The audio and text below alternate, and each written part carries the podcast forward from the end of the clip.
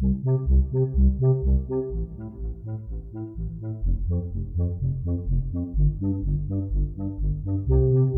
está ouvindo Fatos Irreais com Carol Souza e Léo Mendes.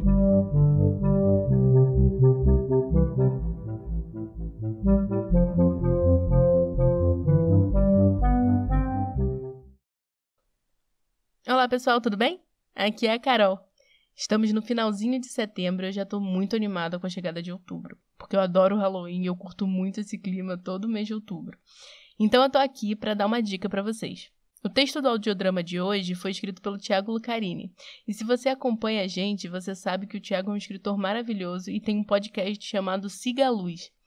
O Siga a Luz é um podcast de terror, folclore e relatos. E esse mês de outubro, ele vai estar recheado de conteúdo para a gente entrar no clima. Serão contos semanais de 26 de setembro até dia 31 de outubro e a última semana vai ter conto novo todo dia. Então, se você ainda não acompanha o Siga a Luz, busque ele no seu agregador de podcast favorito e siga ele no Instagram pelo arroba Siga Luz Podcast. Então vamos lá começar o audiodrama de hoje?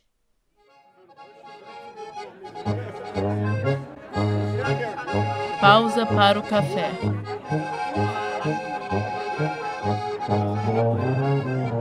Fumaça subia dos escapamentos. O barulho dos motores e buzinas dos carros embalavam a cidade no seu devaneio de realidade. As pessoas andavam de um lado para o outro indo a lugar algum. O sol estava quente, passando do meio-dia. No bar, o poderoso chefão, dois velhos inimigos de batalha sentam-se numa mesa para beber. A conversa que viria a seguir só acontecia vez ou outra, de séculos em séculos pois um era um anjo e o outro um demônio.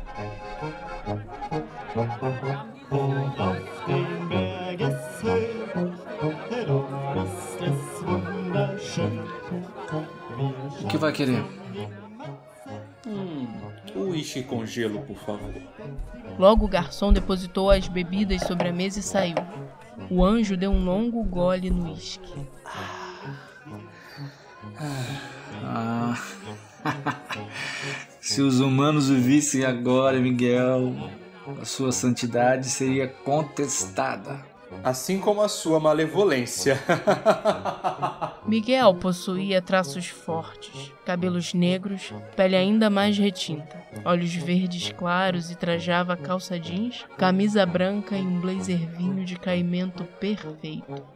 A sua espada, flamejante de guerra, agora era uma simples caneta dourada no bolso do blazer. Por outro lado, o demônio possuía cabelos louros e olhos profundamente azuis. Ele usava roupa semelhante à do anjo, porém sua vestimenta era toda preta. E sua foice escarlate, que retalhava almas, era uma rosa vermelha, um broche sobre o bolso do seu paletó. Você nunca se cansa de tentar salvar os humanos? Eu fui criado para isso. Eu preciso interceder pelos humanos.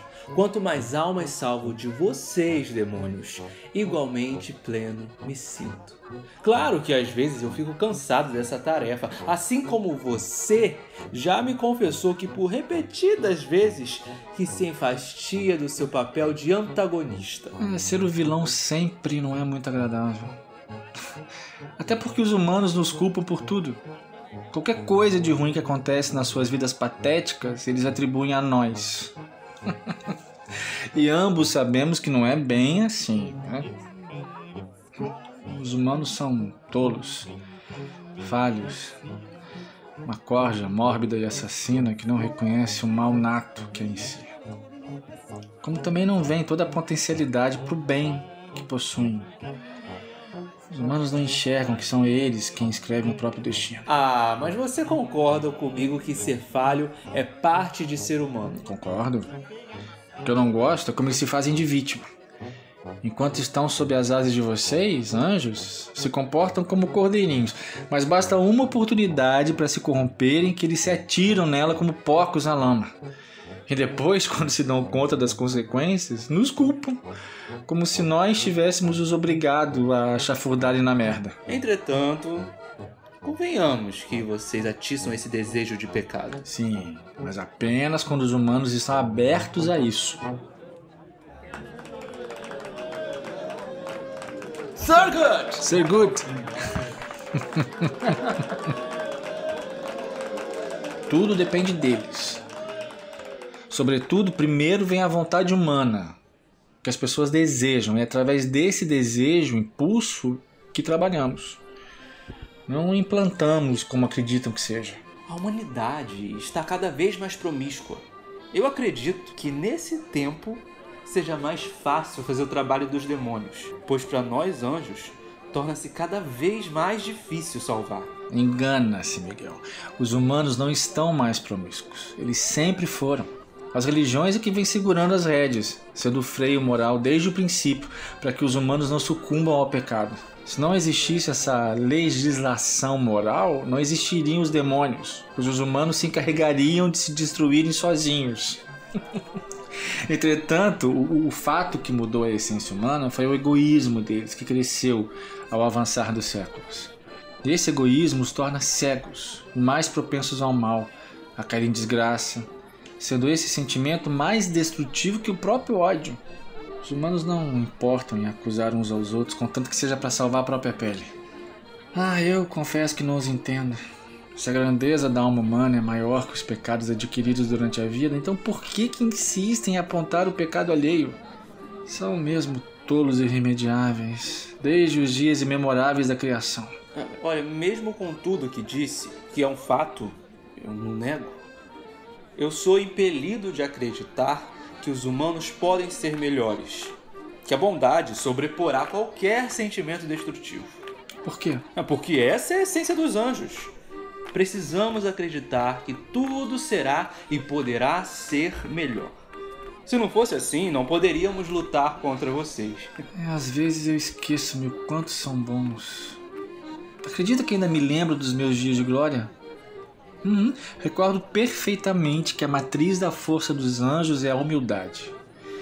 Humildade é essa que é saber ceder o seu lugar a outro, é se colocar na pele do outro, enfim, é ser pelo outro sem esperar nada em troca. Hum, nostálgico? De forma alguma.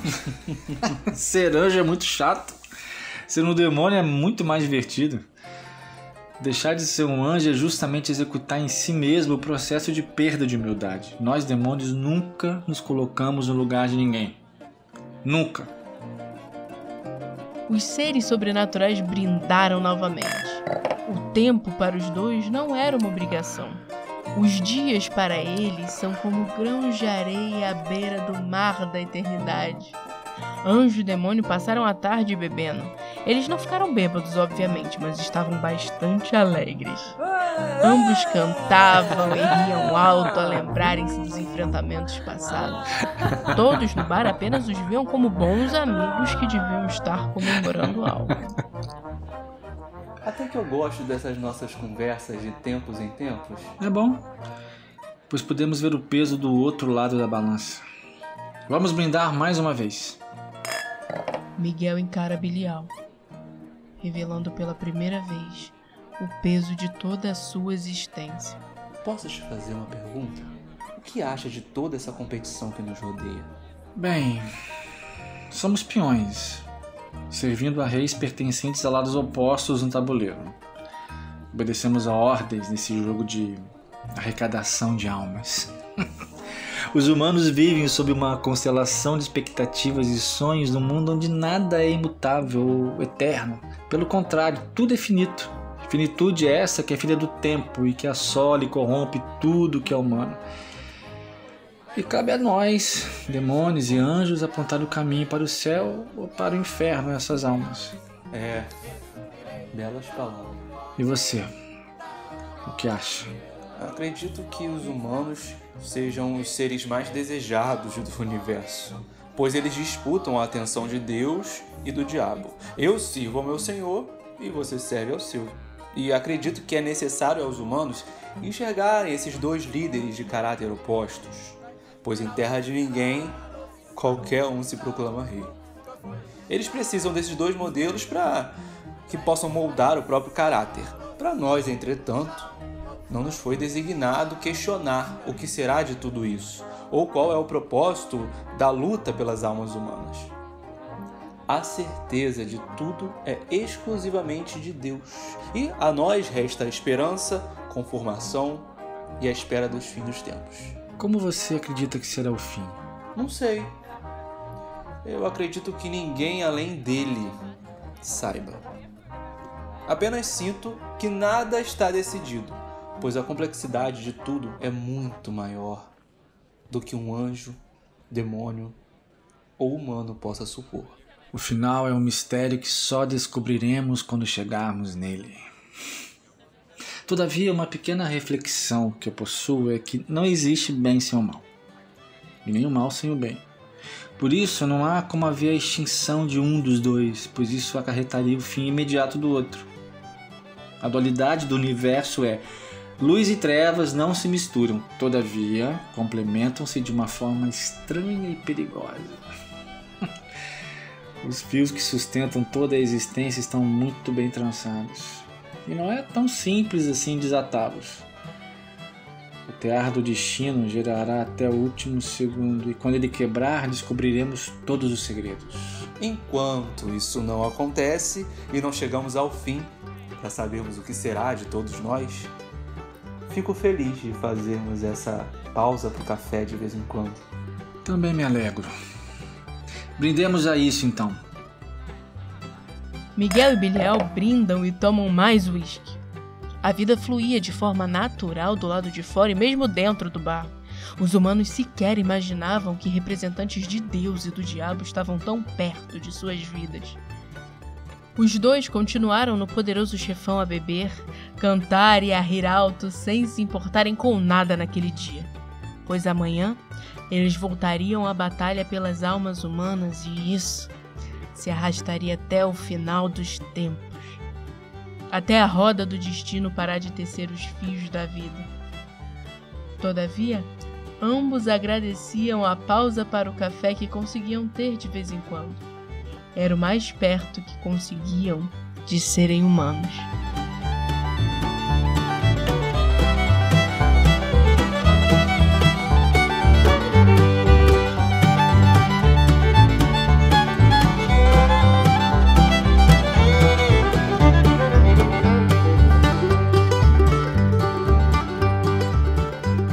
Olá pessoal, tudo bom? Aqui quem fala é o Léo Mendes do audiodrama Fatos e Reais. Agora você pode contribuir com Fatos e Reais através do nosso chapéu virtual pelo Pix. O nosso Pix é audiodramafatosirreais@gmail.com. Audiodrama fatos e reais@gmail.com. Para mais informações, acesse as nossas páginas nas redes sociais: Instagram, Facebook e YouTube. Texto Pausa para o café. Autor: Tiago Lucarini. Atores: Flávio Xavier como Anjo Miguel. Ricardo Martins como Demônio Bilial. Carol Souza. Narração. Edição: Carol Souza.